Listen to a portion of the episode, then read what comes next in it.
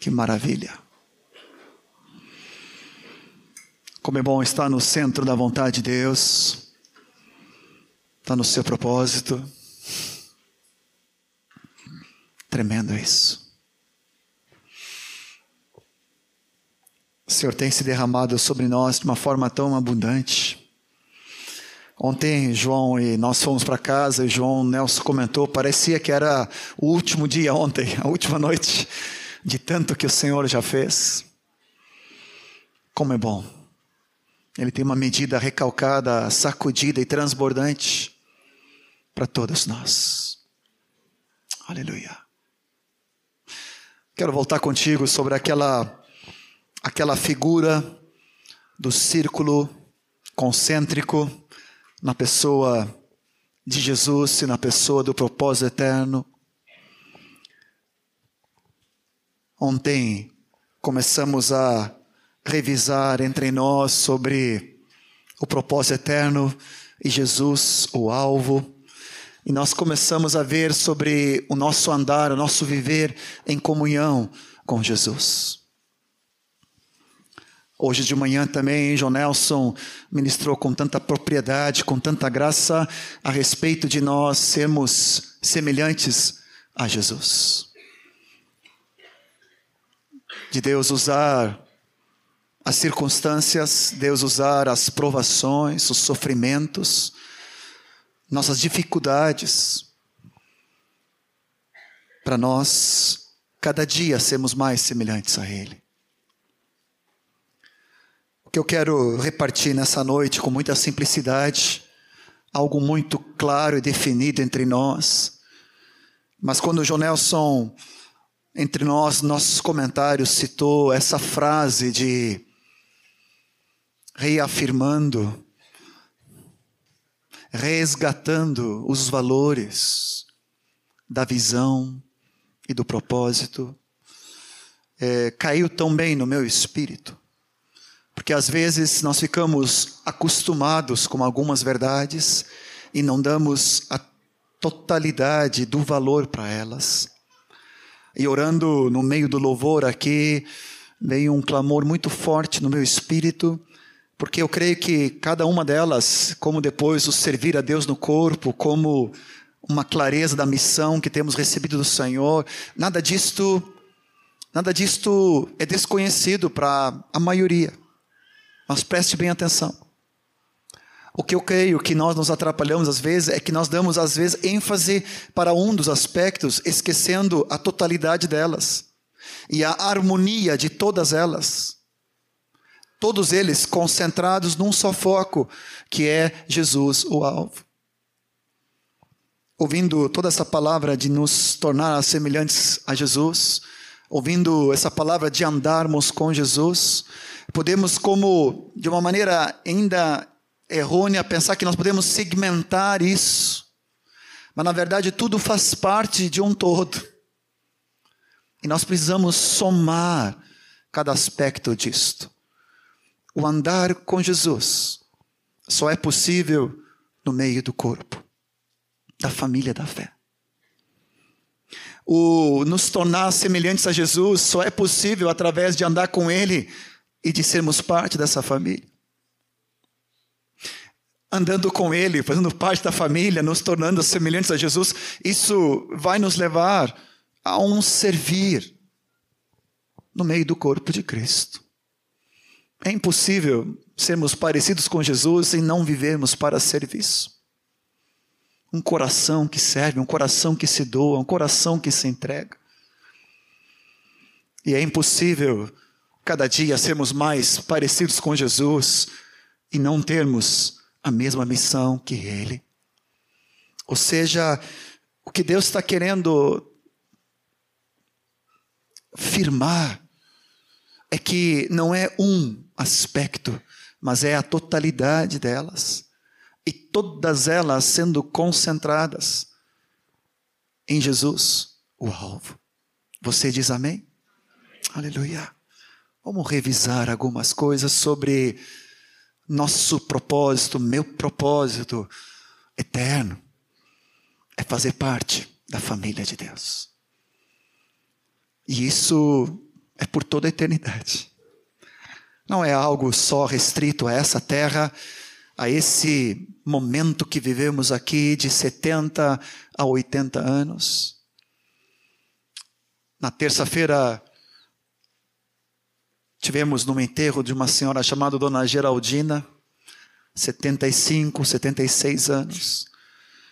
E os familiares ali chorando e estivemos ali, Thelminho e nós, e vários irmãos aqui, para trazer consolo, graça, uma palavra de fé e uma palavra também de evangelismo.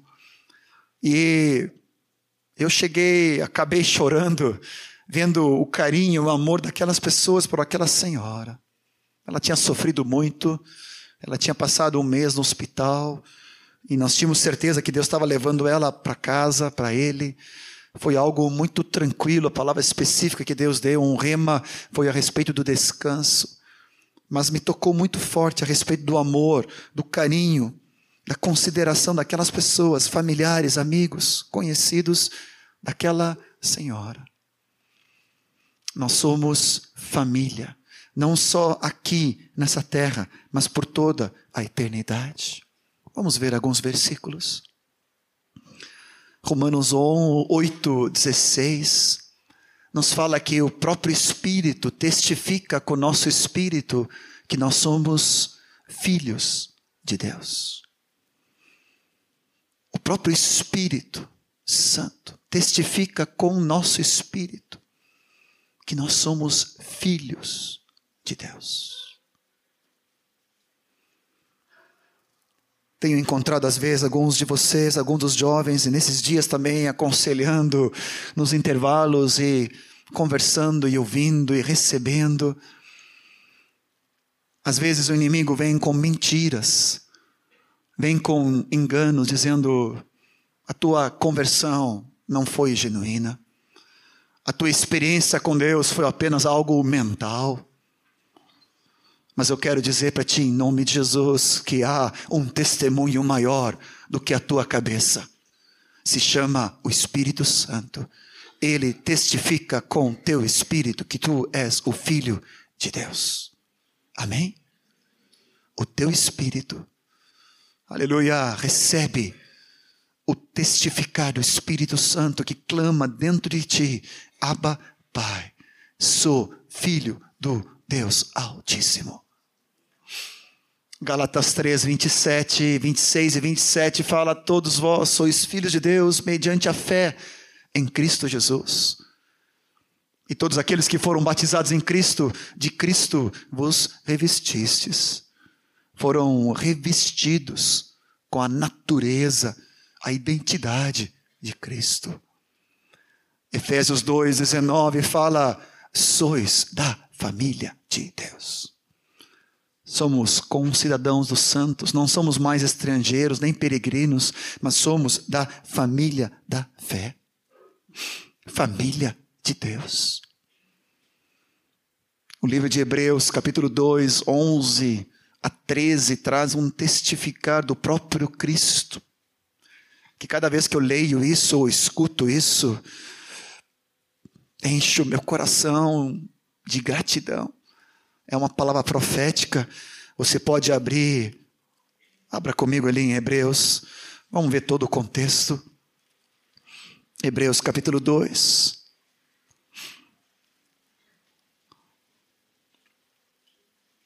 Vou ler do versículo, versículo 10. Convinha que aquele que por cuja causa e por quem todas as coisas existem, conduzindo muitos filhos à glória, aperfeiçoasse por meio de sofrimentos o autor da salvação deles. Pois tanto o que santifica como os que são santificados, todos vêm de um só. Por isso é que ele não se envergonha de lhes chamar irmãos, dizendo: A meus irmãos declararei teu nome, cantar-te-ei louvores no meio da congregação. Jesus falando isso. E outra vez eu porei nele a minha confiança, e ainda, eis aqui estou eu e os filhos que Deus me deu. Próprio Jesus, ele no meio da congregação, no meio da sua igreja, Ele não se envergonha de te chamar de irmão e de irmã. Vou dizer de novo. Jesus, o próprio Filho de Deus, ele aponta dedo para ti. E ele diz: Eu não me envergonho de te chamar de irmão e de irmã. E imediatamente vem na tua mente, mas Senhor, eu me envergonho, porque eu sei que eu tenho pecado, eu sei que eu tenho te envergonhado, eu sei que eu tenho até te negado, eu tenho te traído. Mas o Senhor diz: Mas eu não me envergonho. O meu sangue foi derramado naquela cruz. Eu dei a minha vida para te fazer parte da família de Deus, do projeto eterno que eu tenho. Eu declaro ao Pai Eis aqui os filhos que tu me deste. Eu quero que tu possa contemplar o Senhor nessa noite, olhando os seus olhos, sabendo que Ele não se vergonha de te chamar de irmão. Isso vai trazendo para nós um outro senso de dignidade, de honra, de segurança, de amor. Faz parte do projeto dele, do propósito dele, de termos com clareza o alvo, Jesus, o centro. 1 João capítulo 3, pode abrir também, está pertinho ali de Hebreus. 1 João capítulo 3, eu vou ler do versículo 1. Vede que grande amor não tem, nos tem concedido o Pai, ao ponto de sermos chamados filhos de Deus. Como é que diz a tua Bíblia? Ponto, vírgula e vírgula de fato. Diga comigo em voz alta. De fato. Somos o que? Filhos de Deus. Por essa razão o mundo não nos conhece, porque não o conheceu a Ele mesmo. Amados, agora somos filhos de Deus. Ainda não se manifestou que haveremos de ser. Sabemos que quando Ele, Cristo, se manifestar e a vida dele se manifestar, seremos semelhantes a Ele, porque haveremos de vê-lo como Ele é. E assim mesmo se purifica todo o que nele tem essa esperança, assim como Ele é puro como fica claro todo o propósito de Deus, como fica claro o andarmos com Ele, fazemos parte da família, o sermos, aleluia, transformados à imagem e semelhança dEle, cada dia mais, há essa participação divina do Espírito Santo em nós e nós nele. Esse discipulado dinâmico, onde cada dia temos a alegria de que somos família de Deus, somos filhos do Deus Altíssimo. De fato. Diga comigo de novo, de fato. Mais alto, de fato. Sou filho de Deus. Vede com que grande amor Deus tem me amado. Amém? Põe a mão no teu peito, se tu quiser. Fecha teus olhos por alguns segundos. Não é permitido dormir ainda. Só depois que eu vou nem liberar.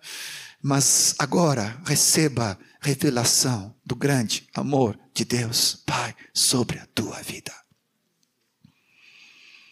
Receba revelação. Revelação do grande amor de Deus. Por favor, Senhor. Da mesma forma como ontem Deus se derramou como chuva, como água, como correntes de água. O Senhor sobre vários aqui vem como se fosse um manto de amor, um abraço. Tu estás sentindo fisicamente o abraço de Deus sobre a tua vida. O amor dele cercando-te por cima e por baixo, por pelos lados, o amor dele te cercando, experimentando na tua vida o amor de Deus. O amor de Deus Pai, a graça de Jesus Cristo, a comunhão do Espírito Santo permeando a tua vida. De fato, somos filhos de Deus. Obrigado, Senhor.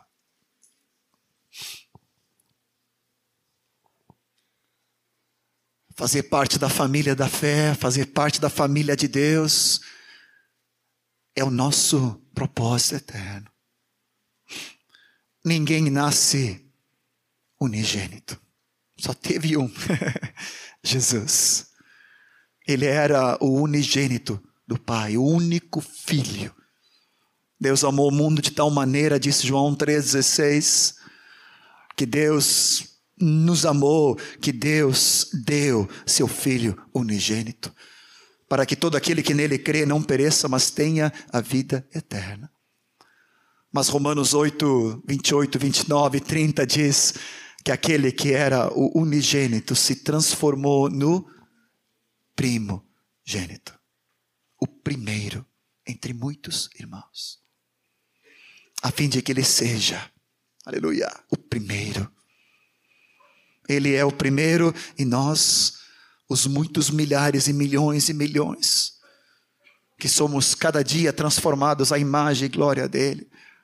Ele tem nos constituído família.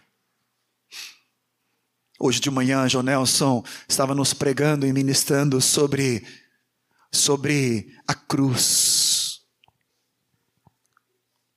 Horizontal, vertical e falando do princípio da cruz. Não mais a minha vontade, mas a vontade do Senhor. Mas a cruz também tem essas, esses dois aspectos do vertical e do horizontal, de que ele não só nos ligou do Pai conosco, nos reconciliando, mas Ele também nos reconciliou uns com os outros. Eu não nasço apenas num relacionamento de novo com Deus.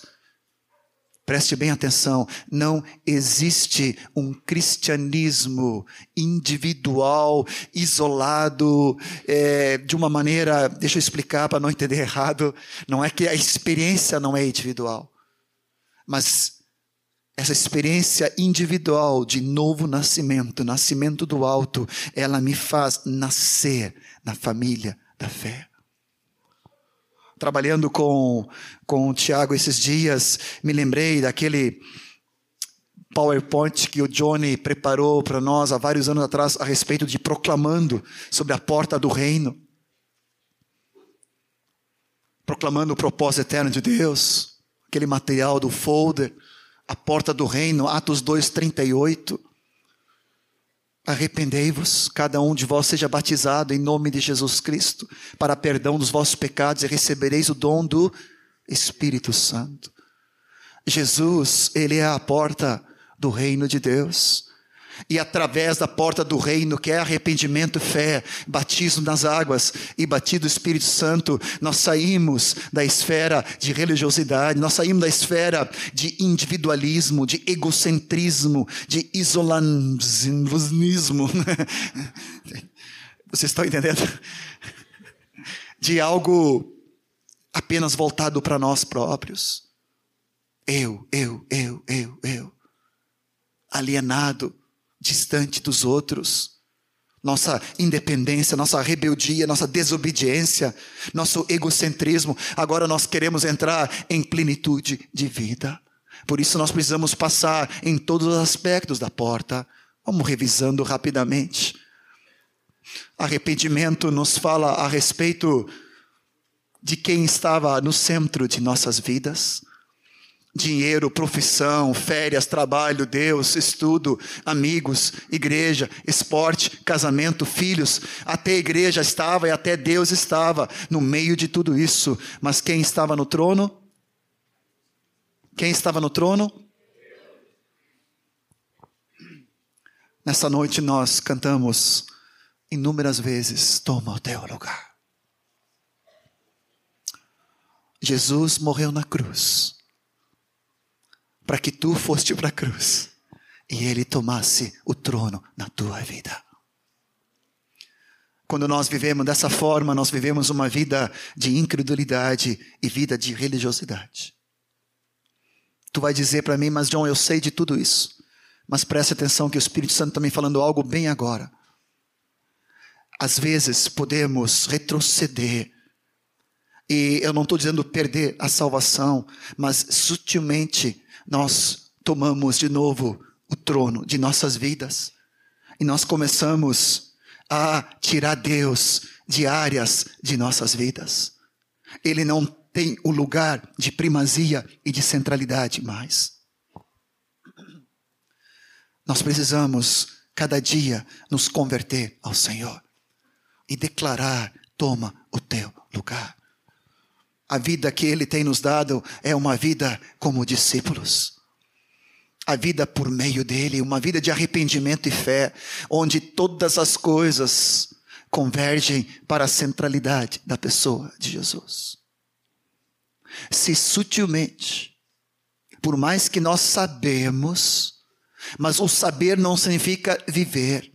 O conhecer não significa experimentar, experimentando e vivendo cada dia. Às vezes nós podemos saber que esse é o correto, mas podemos ainda sutilmente viver de uma forma global ou de uma forma parcial. O eu dominando na área de amigos, o eu dominando na área de casamento. Tenho medo, como temos falado esses dias. Obrigado, querido. Temos medo de entregar para o Senhor mas se eu entregar essa área de profissão, dinheiro, sustento, família, casamento, ministério, Deus vai tirar isso. Deus vai me judiar. Deus vai me dar um golpe e vai puxar. Eu pergunto: esse é o Deus a quem tu serve? Amado, eu tenho repetido isso, Deus só tem as melhores intenções contigo. Nunca segundas intenções. Se porventura ele for tirar algo da tua vida, é porque aquilo está te fazendo mal. Aquilo vai causar estrago, dano, morte na tua vida. Deus não é mal, ele não existe maldade nele, ele não tem sombra de variação, não tem trevas, ele só é bom. Por favor, abra teus olhos para conhecê-lo. João Nelson nos trouxe essa palavra para o conhecer. Deus, tem coisa que eu não estou entendendo. Tu está pedindo para que eu entregue Assim como Abraão entregou Isaac para sacrificá-lo, parecia uma contradição, parecia uma, um, uma coisa errada. Mas Deus queria que ele pudesse entregar aquilo que ele mais amava, pudesse sair do centro da sua vida. Continuamente nós podemos colocar ídolos, coisas até que são de Deus, até discípulos, até esposa, até filhos, até namorada, até aspiração, ministério até o trabalho que Deus nos deu, até a preparação da faculdade, estudo. Deus mandou estudar, mas eu torno o estudo o centro da minha vida. Eu torno o trabalho, o conhecer o centro da minha vida. O Senhor precisa nos levar a entregarmos tudo para que Ele seja o centro. Se isso não acontece, sutilmente a nossa vida perde o valor. Preste atenção. Tu tem perguntado esses dias por que, que a minha vida perdeu o brilho? Por que, que eu me senti ontem quando Tom profetizou sobre a, essa árvore seca? Ele estava retratando o meu retrato falado. Ele estava descrevendo a minha vida, ele estava profetizando sobre a minha vida. O Senhor diz: é porque de alguma maneira ele deixou de ser o centro, Jesus, o alvo em algumas áreas ou em alguma área. E nós precisamos, como cantamos aqui, toma o teu lugar. Esporte, amigos, estudo, trabalho. Amados, Jesus toma o teu lugar. Você diz amém? amém? Aleluia. Queremos ser discípulos que caminham arrependimento, não só na introdução da porta, mas todo dia e todo momento. Se lembram do batismo nas águas? Se lembra do que acontece? Jesus desceu do alto e ele morreu na cruz por nós. Mas ele ressuscitou e ele foi exaltado. Jesus morreu na cruz, foi exaltado de onde vem o batismo? de o que Deus quer fazer em nossas vidas através do batismo. Eu e você, nós somos identificados com Cristo na cruz. E agora, através do sepultamento, através do revestimento da pessoa de Jesus, nós somos incluídos na pessoa dele. Assim como recebeste a Cristo Jesus, o Senhor, assim andai nele. Eu quero te dizer uma palavra de fé. Amado, não tem que fazer força para andar nele. Não entenda mal. Tem parte que cabe a nós, mas amado, tu já foste enxertado nele através do batismo. Ah, mas eu não estou me sentindo. Deixa de lado sentimentos. Ah, eu não estou entendendo. Deixa até de lado o entendimento, se for preciso.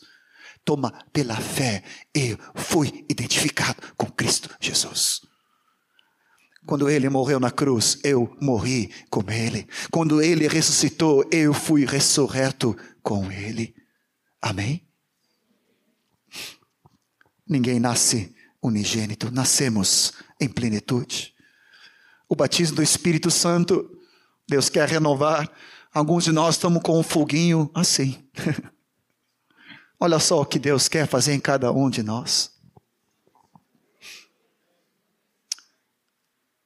Esse é o, o padrão normal. É o normal. Não é o extraordinário. É o dia a dia que Deus tem para nós. O Espírito em nós habita. O Espírito nos encheu e nos batizou.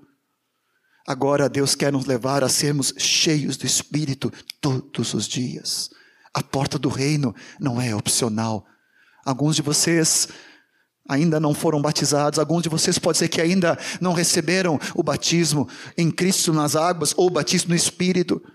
Mas Deus quer que a nossa vida seja dessa forma todos os dias. Você diz amém? Às vezes eu não me sinto assim. Mas não tem importância. Porque a palavra fala que o nosso andar não é pelo sentir, é pela fé. Muitas vezes, quando eu começo a orar em línguas, eu não tenho vontade nenhuma. Muitas vezes, quando eu começo a clamar diante do Senhor, a começar a louvá-lo, eu não tenho vontade nem sentimento nenhum o sentimento, a vontade, o arrebatamento, o, aquele fluir, aquele uau, vem depois. E às vezes nem vem. Porque eu não estou atrás, não sou caçador de emoções. Eu sou caçador de Deus. Eu quero, eu sei da presença dEle na minha vida sentindo, não sentindo, entendendo, não entendendo, percebendo, não percebendo, eu caminho pela fé em obediência. E eu sei que à medida que eu caminho em fé e obediência, o Senhor vai trazendo da sua glória. Nós estamos falando sobre fazer parte da família da fé. Vinculados no corpo de Cristo. Há um lugar para cada um de nós. Vou pedir para tu repetir. Amei essa ilustração que o Johnny preparou. Encaixou direitinho. Há um lugar para todos nós no corpo de Cristo. Isso não é opcional. Você diz amém? Faz parte do propósito. Queria chamar o Checha.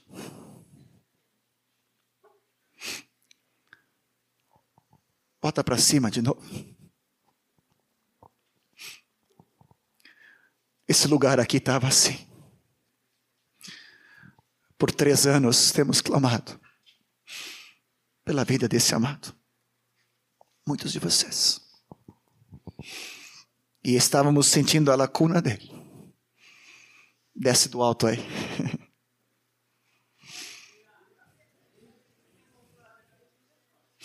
Você diz amém?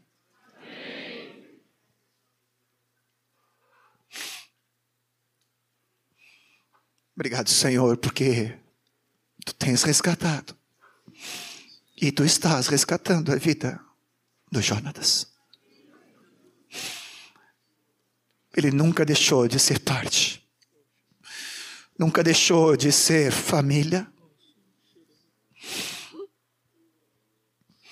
Nós te louvamos, Senhor, porque nessa noite nosso coração se alegra.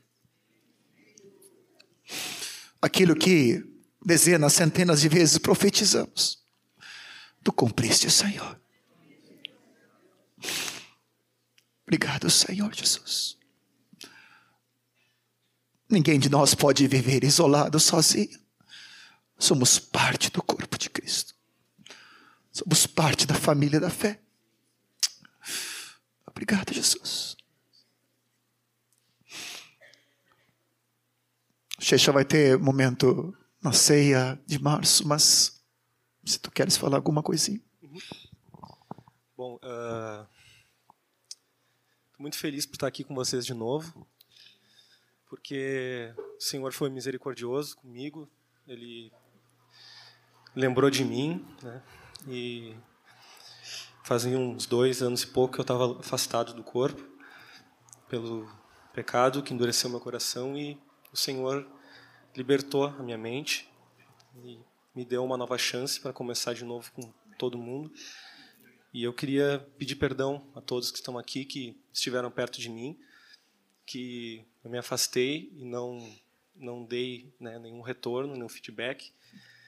E eu senti muita falta de cada um de vocês e, e preciso do perdão e da amizade, do amor de cada um de vocês, porque todos são importantes para mim. É isso que eu queria dizer. Como corpo, como família, nós perdoamos Xeja. Receba do perdão de Deus. Receba do perdão do Pai, do perdão do corpo de Cristo, da família da fé nome de Jesus. O amor de Deus Pai se derrama sobre a tua vida, Jesus. Nunca mais, nunca mais, nunca mais. Te afasta da família. Fazes parte, és importante. Em nome do Senhor Jesus. Imensa graça de Deus sobre a tua vida restaurando tua comunhão, teu relacionamento. Nome do Senhor Jesus. Nome do Senhor Jesus. Aleluia. Oh, Senhor, obrigado, Jesus. Obrigado, Senhor. Obrigado, Senhor. Obrigado, Jesus. Obrigado, Pai. É verdade. Aleluia. Aleluia.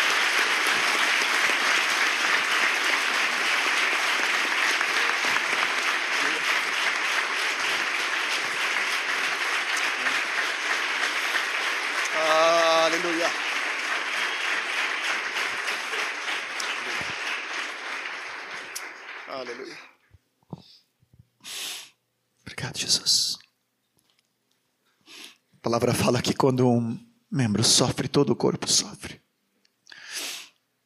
Muitos de nós passamos por dor e sofrimento e tristeza por esses anos. Mas hoje é dia de alegria. Dia de regozijo. A palavra fala que há júbilo diante do trono do Pai. Os anjos, serafins, querubins, todas as miríades celestiais se alegram quando quando volta para o Senhor. Assim também deve ser o nosso coração de acolhida para cada pessoa. Nesses dias o Senhor está trazendo muitos de volta. Pessoas que estavam bem afastadas, outros que estavam na berlinda, na tangente. Mas o Senhor está trazendo todos. Ele está trazendo. Aleluia, Senhor. Continuamos. Ninguém nasce unigênito na fé. A igreja é a família de Deus. Um pouco mais agudo, acho. Aleluia, Senhor. Pequeno parênteses que nós fizemos ali. Deixa eu trazer mais um quadro. Eu não vou entrar no detalhe. Mas só para você captar bem. Acho que está um pouco. Um pouco. Ou é a minha voz mesmo, né? Meus cabelos continuam os mesmos. A voz.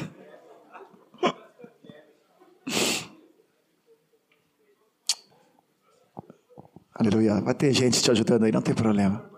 Barbaridade. Oh, voz grossa. Gaúcho.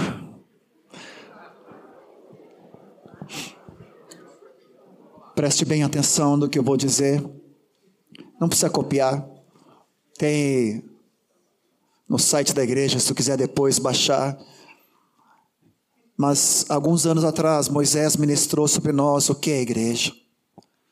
E aquilo lá revolucionou a minha vida e eu compreendi um pouco mais do que é sermos igreja. Hoje nós vivemos no meio de um contexto evangélico onde há muitas, preste atenção, muitas formas, muitos modos, muitas expressões de igreja. E todas parecem tão certas, lícitas, parecem tão corretas. Até se tu quiser ficar em casa e assistir pela televisão, tu pode até congregar virtualmente. Pode até dizimar, ofertar, participar, só através né, de um contexto virtual. Mas, amados, o que nós queremos passar nessa noite para a tua vida é que isso, na verdade, com todo respeito, não é igreja. A igreja é relacionamento. A igreja é relacionamento. Tu pode repetir comigo? A igreja é relacionamento. Olha só essa figura. Quem é Deus? O que é a igreja? Deus Pai, Deus Filho, Deus Espírito Santo. Deus Pai, Ele estabeleceu a sua igreja. A sua igreja de Deus Pai tem expressão clara de família. A igreja, dentro do contexto do filho, tem com clareza que é o corpo vivo da sua igreja. O Espírito Santo está edificando um edifício não formado por pedras, mas formado por pedras vivas, que é você e eu. Nessa sua igreja, na família, nós somos filhos. No seu corpo, nós somos membros. Não membros de carteirinha, não membros de uma denominação. Estou falando membros do corpo. No seu edifício, nós somos pedras vivas. Eu não quero pregar sobre isso aqui. Isso aqui seria uma pregação à parte. Eu estou querendo só para que tu capte a mensagem central. Agora, aqui tem uma palavra que une tudo isso. Depois que os, as flechas todas forem aqui. tem uma palavra-chave que significa relacionamentos profundos, pacto e aliança. Eu ouso dizer algo que as pessoas podem até me chamar de radical e até dizer que estou extrapolando. Mas tenha paciência comigo. Mas eu ouso afirmar isso com autoridade divina e autoridade da palavra de Deus. A igreja é relacionamento. E se não houver relacionamento, não é igreja. Porque Deus Pai, Deus Filho, Deus Espírito Santo, eles são família. Não a partir da igreja que foi constituída a partir da cruz e do Pentecoste, mas são família desde a eternidade, o Pai, o Filho e o Espírito eterno. A comunhão, o relacionamento está dentro do coração de Deus. E isso reflete o que é ser igreja. Por isso que quando nós falamos sobre igreja do Senhor, nós estamos falando sobre relacionamento, estamos falando sobre família, sobre pacto, aliança. Isso não é opcional. Hoje há um leque de igrejas, de todos os tipos. Moisés sempre nos fala que, às vezes, quando as pessoas, é, por alguma razão que não é de Deus, vão buscar outros lugares, as pessoas acham uma igreja a sua semelhança e a sua imagem. Procuramos lugares que mais convém para nós às vezes para nossa própria rebeldia, independência. Queremos um lugar onde podemos apenas assistir, ninguém ser conhecido e ninguém nos conhecer. Entramos, como é que se chama? Entramos incógnitos, dá para dizer assim? Dá para dizer assim? Incógnitos, ninguém nos conhece. Entramos e saímos. Ninguém se percebeu de que nós estávamos ali. Agora eu pergunto: isso é igreja? Tu consegue fazer parte da tua casa, da tua família e ninguém sabe teu nome? Ninguém sabe quem tu és? Não te conhecem? Ah, eu assisti. Ah, eu assisto numa igreja tal. É uma benção. O pastor tem uma palavra tão ungida, um mover tão grande. Mas eu pergunto: é ali a tua família? É ali o lugar onde tu é conhecido e tu te dá a conhecer? Há ali relacionamentos profundos, pacto e aliança de amor, onde verdadeiramente a operação da cruz opera e a graça para que tu seja formado a imagem de Cristo Jesus na realidade. E onde tu aprende a servir e ser servido e onde tu é ajudado a encontrar missão de Deus na tua vida. Onde tu é encorajado continuamente para continuar caminhando em direção ao alvo. Você está entendendo? Amados, se eu não tenho clareza nisso, por alguma razão eu posso me perder, e quando eu perco o foco, perco Jesus, o alvo, então sutilmente o inimigo diz: Não, não, não é bem assim. Esse negócio de juntas e ligamentos, vínculo, discipulado, cuidado, não está debaixo de autoridade, não é bem assim. Tu pode escolher, tem um leque, tem supermercado, tem qualquer igreja que tu pode ir, basta assistir no lugar. Eu vou te dizer que não basta. Precisa haver compromisso, relacionamento, operação de Deus para que o alvo seja atingido. O Rodrigo Portinho me falou algo ali na rua quando eu dei uma saidinha. Ele diz o alvo, e até o Checha está com essa, esse, esse quadro, não, essa, como é que se chama? É, é um alvo, né, que tem vários círculos concêntricos. Mas tu pode acertar aqui ou acertar bem no centro. Parece tão parecido, mas não é a mesma coisa. Uma coisa é o centro, Jesus, o alvo, outra coisa é a periferia. Amado, não te confundas com aquilo que parece, mas não é o centro. Deus te chamou para ser parte da sua família, faz parte do propósito eterno de Deus. Jesus, o alvo, sermos e pertencermos à sua igreja. Nessa família, que é formado por relacionamentos profundos, tem que haver transparência, proclamação, tem que haver serviço, disposição, santidade, fidelidade, oração, submissão, honestidade, honra, intimidade. Algumas palavras-chave, vamos voltar para isso logo mais. E você pode dizer para mim, John, isso aí é complicado. Isso aí dói. Isso aí custa. Isso aí envolve compromisso. É. É a única forma de atingir o alvo. Você diz amém? Não te iludas. Não existe outra forma de atingir o propósito eterno de Deus a não ser através da família da fé. Cristo Jesus, cabeça, Cristo Jesus, o corpo. Vamos continuar um pouco mais. Ninguém nasce unigênito na fé. Igreja é família de Deus, igreja é relacionamentos. Nunca mais esqueça disto. Você diz amém? Por que, que o que mais nos atrapalha no meio da igreja são os relacionamentos?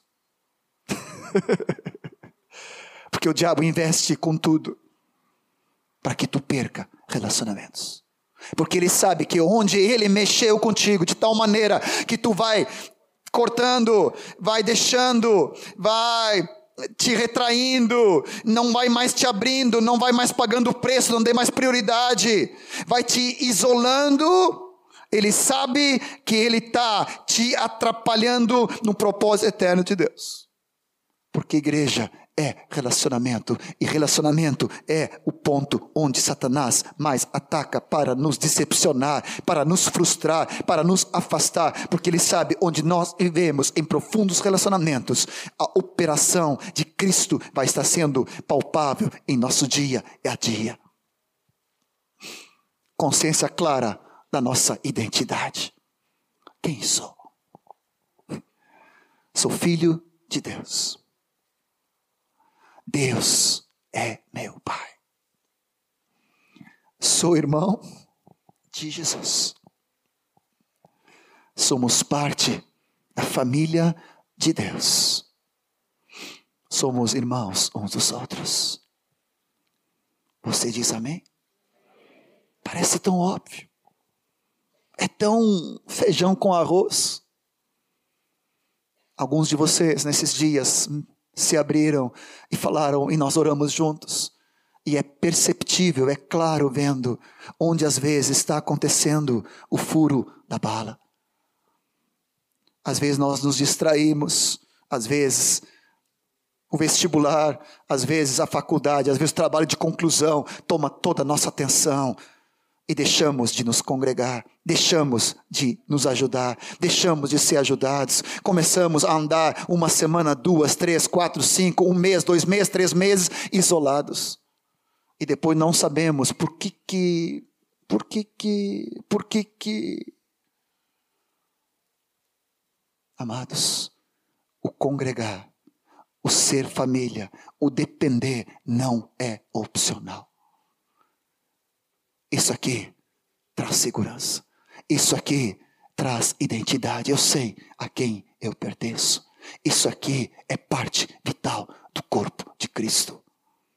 Sou da família de Deus. Você diz amém? Sou parte da família de Deus.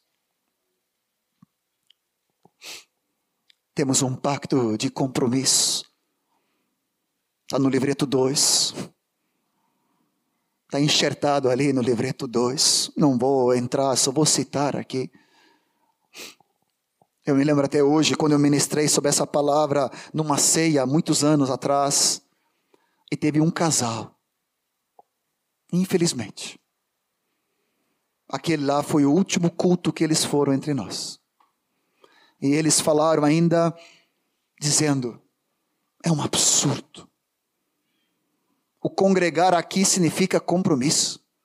Significa que eu preciso andar nesse amor incondicional, em honestidade, em transparência, em oração, em sensibilidade, me dando a conhecer, em disponibilidade de vida, de tempo, de recursos, em confidencialidade, em prestação de contas, em compromisso e compromisso de alcançar outros. Eles saíram do nosso meio porque não queriam isso.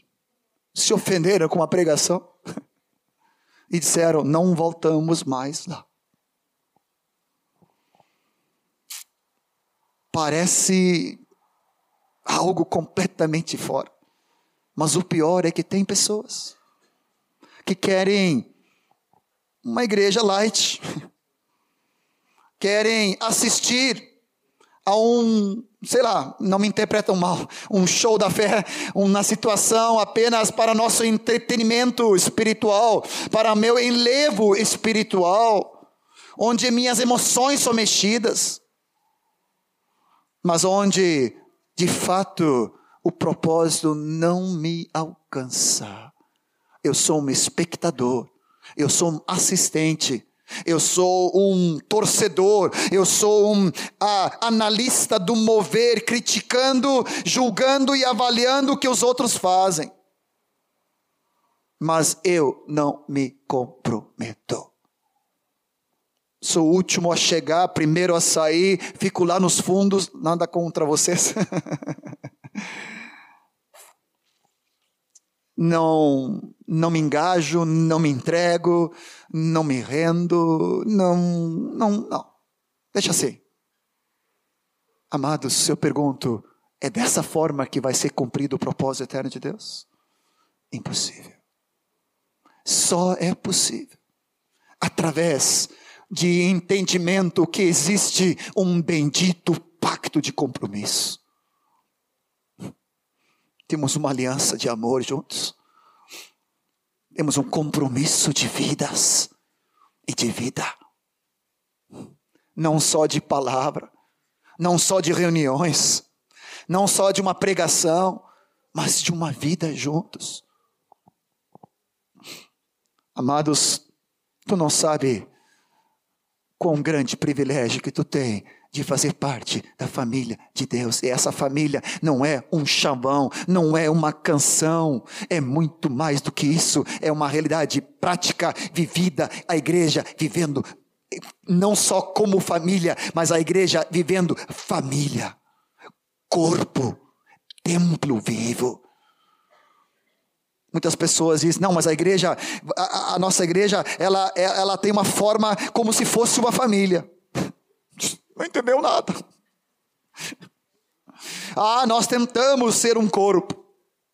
Não, não, não, não. A igreja é família de Deus. A igreja é o corpo de Cristo. A igreja é o templo vivo do Espírito Santo. E eu preciso me comprometer em viver isso até as últimas consequências. Eu sou discípulo. Eu sou filho. Eu sou irmão eu sou amado, Deus Pai me acolheu. Cristo me chama de irmão. Agora ele não poupou a sua própria vida, antes por todos nós se entregou. Se Jesus não se poupou, mas se entregou, como é que eu posso ousar ser parte do corpo dele me poupando? Até aqui, mas não mais. Amados, não, não, não, não tem como. Precisamos compreender que o centro, o alvo é Jesus e Ele é tudo em todos. Aleluia, Senhor. Que privilégio, que honra, que alegria. Não é estrutura, não é esquema, não é ah, um vínculo estrutural, técnico, é vida. Que privilégio termos pais espirituais. Que privilégio termos irmãos, amigos, companheiros. Que privilégio, na medida da fé, começarmos a cuidar de discípulos e termos filhos espirituais. Você diz amém? Se por alguma razão, algum de nós está vivendo isso tecnicamente, Está vivendo isso de uma forma mais estrutural, autoritária, do que vivencial, experimental, real. Por favor, você precisa viver o reino de fato e de verdade. Ah, mas essa é a forma, né, da comunidade. Não. Eu não estou dizendo que exatamente como fazemos ou somos é a perfeição. Não, não, não, não me entenda mal. De maneira nenhuma. Mas o que eu estou dizendo é que eu sei que na palavra de Deus diz que a igreja é família, que existe pais e filhos espirituais, existe companheirismo, existe vínculos e juntas, existe relacionamento. Isso faz parte do projeto de Deus. Jesus é o alvo. E a minha vida consiste em viver isso. E não abro mão. Amém? Nunca considera isso como óbvio. Nunca considera isso como algo corriqueiro. Temos viajado bastante, temos estado na Suécia, na Noruega, vários irmãos de outros lugares, como a Bélgica. O casalzinho que esteve aqui entre nós, o Yuan e a Sheste, mandaram abraços, estão tão bem. O irmão dele, a cunhada e a irmã foram batizados do Espírito Santo no retiro na Suécia. Viajaram mais de 15 horas para estar no retiro lá, de carro. E eles foram cheios de Deus. Está havendo um mover ali em Bruxelas, perto de Bruxelas, onde eles moram. E quando no ano passado ministramos ali, nesse ano de novo, ministrando ali quando eles estiveram na Suécia sobre juntas e ligamentos, sobre o corpo de Cristo, sobre ser igreja, ser família, dar valor, a prioridade, aquilo que Deus dá valor, que é relacionamento, transparência, abertura, compromisso. Eles ainda olham com olhos de interrogação e dizem como isso vai ser possível. Porque aqui tudo é tão diferente.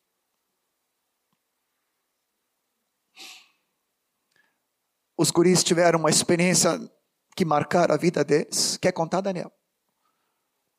Daquele lugar lá, daquela congregação onde vocês estiveram. Quer ver? Não quero expor o nome, não quero falar nada negativo. Mas eles estiveram num encontro de jovens, num lugar na Suécia. Um lugar muito precioso, muito querido. É, vou deixar ele contar.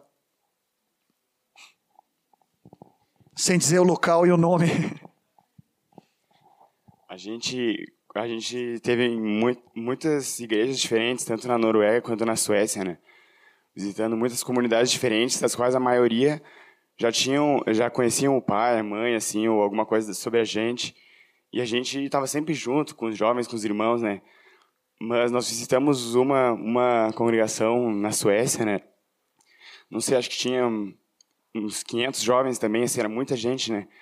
E, e assim, e nós passamos uma experiência muito diferente, porque a gente chegou assim lá, e como a gente não conhecia ninguém, ninguém nos conhecia lá, a gente entrou assim, só que pelo fato até deles serem um pouco mais fechados, assim, a gente acabou não falando com ninguém, assim, sabe, naquele dia, naquela noite.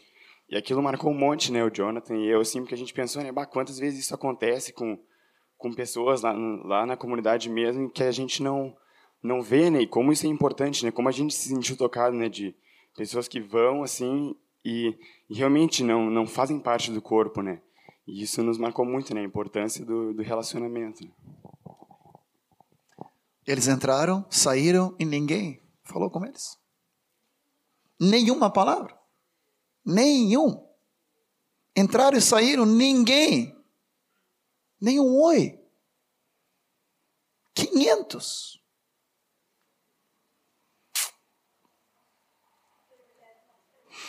Privilégio que vocês têm aqui, amados. É, a Marta está dizendo, acontece aqui, e eu sei. Eu já abordei pessoas na Monteiro e perguntando: é a primeira vez? Não, faz três meses. E a pessoa disse: Tu é a primeira pessoa que me abordou. Como é que fica a minha cara?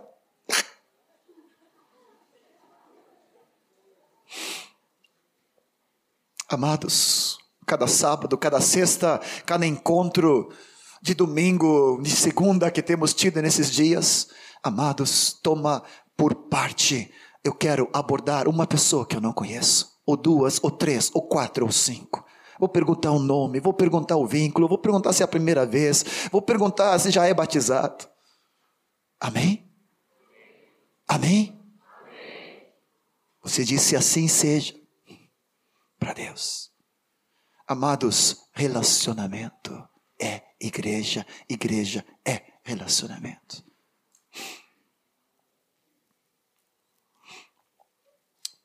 Característica desse povo de Deus como família. Coloquei alguns. Uma família em que há mútua aceitação. Amor, acolhida. Não significa passar panos quentes sobre os teus defeitos, sobre os teus pecados, mas significa que tu és amado mesmo com teus defeitos. E eu também. Somos família. Eu nasci numa família com. Somos seis irmãos, quatro rapazes, duas moças. Eu sou gêmeo, com outro irmão gêmeo. Profundo essa.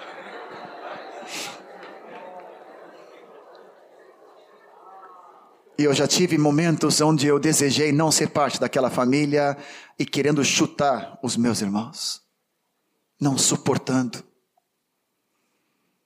Mas, amados, família não se escolhe, se nasce.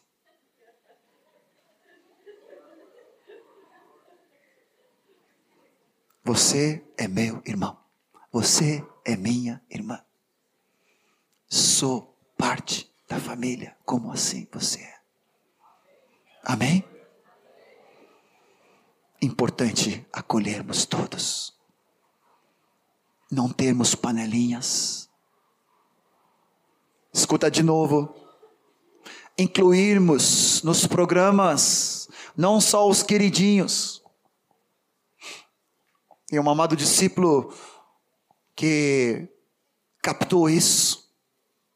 Não só ele, outros também, mas ele tem captado.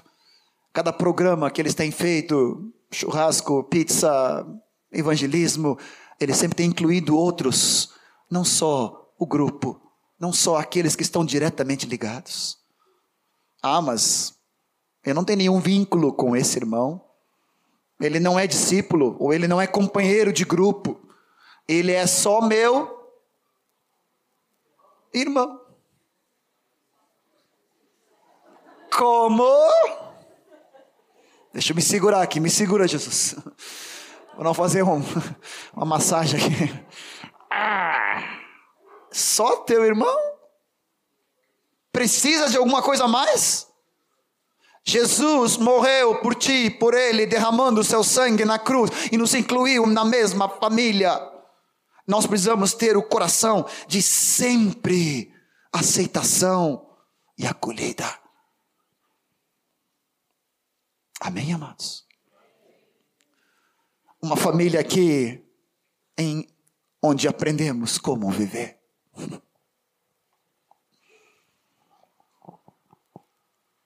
a reconhecer, a pedir perdão, a nos humilhar, dar o braço a torcer, baixar serviço, limpar, servir, corrigir e sermos corrigidos. Família, onde erramos, mas onde mesmo errando não somos rejeitados. Que coisa mais boa! Tenho liberdade até de errar. Sabia disso? Outro dia dei uma mancada numa palavra que eu dei, fiz uma piada com o irmão que não deveria, fiz em público, de microfone. Dei uma indireta para que aquele irmão precisava emagrecer e não caiu bem. Mas podia até fazê-lo pessoalmente, mas publicamente não caiu bem. E os meus queridos filhos me pegaram na volta do carro. E pegaram com graça, com jeito. Não, com graça. E eu disse: vocês têm toda razão. Eu, eu furei ali, eu pisei feio. Eu vou pedir perdão para esse irmão. Graças a Deus. Dois dias depois, aquele irmão foi lá em casa, no prédio. Quando eu vi aquele irmão, eu disse: oh, Aleluia. Quero te pedir perdão. E fiz uma brincadeira indevida. Não devia ter feito. Não foi com maldade, não foi para desprezar, não foi para ironizar, mas não deveria.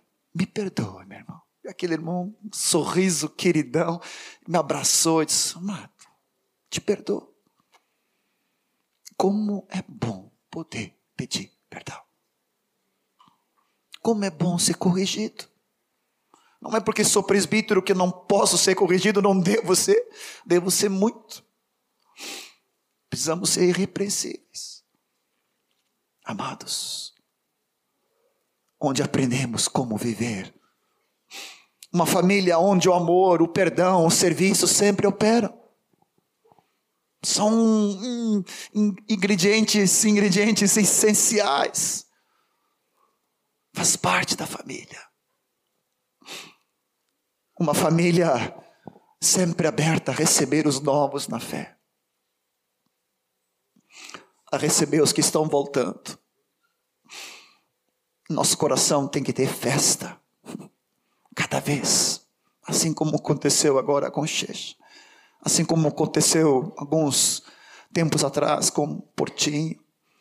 Assim como está acontecendo nesses dias com tantos irmãos entre nós. Amados, uma alegria de receber os novos, receber os que estão voltando. Uma família, coloquei aqui, onde sempre cabe, cabe mais um. Amados, estava lembrando quando fazíamos os retiros aqui na, na barraca, chão de barro aqui. Quando a gente cantava, tinha uma nuvem de glória. A gente não enxergava mais nada. Era tanta poeira. Oh, Senhor. Éramos o que, Tom? 100, 150 nos primeiros retiros. É isso, João?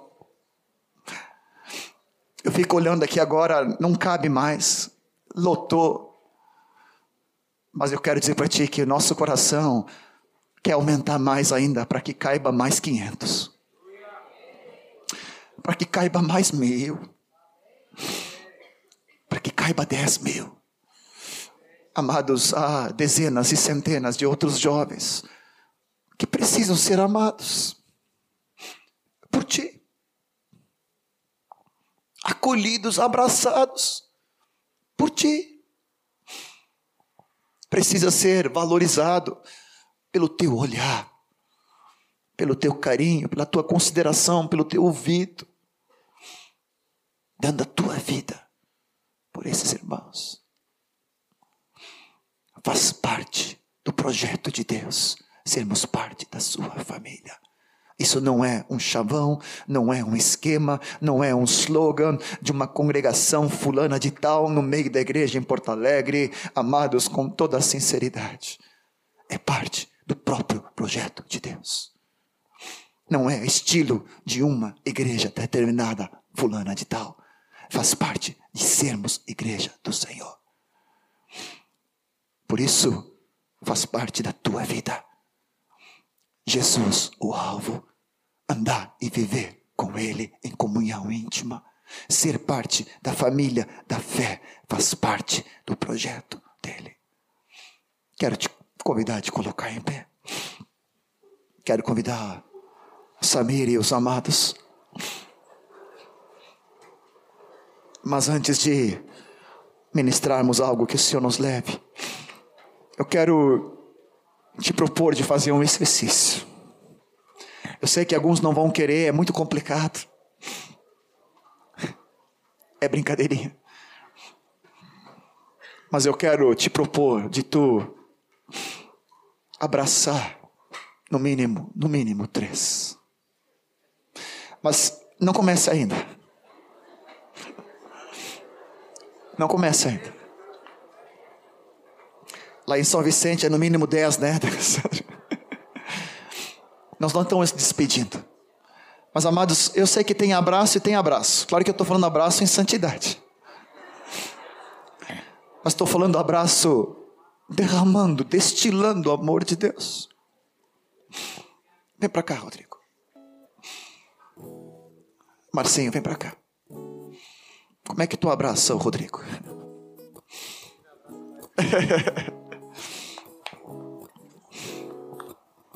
Faz alguns meses que Rodrigo voltou para o Senhor.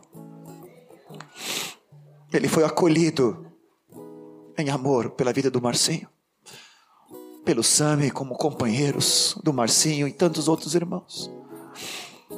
faz parte da família.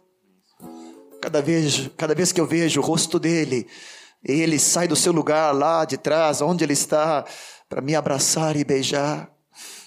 Meu coração diz: vale a pena ser igreja. Atrás dele está vindo, e já veio a Jaque, e já veio outros irmãos. Deus está resgatando dezenas de pessoas.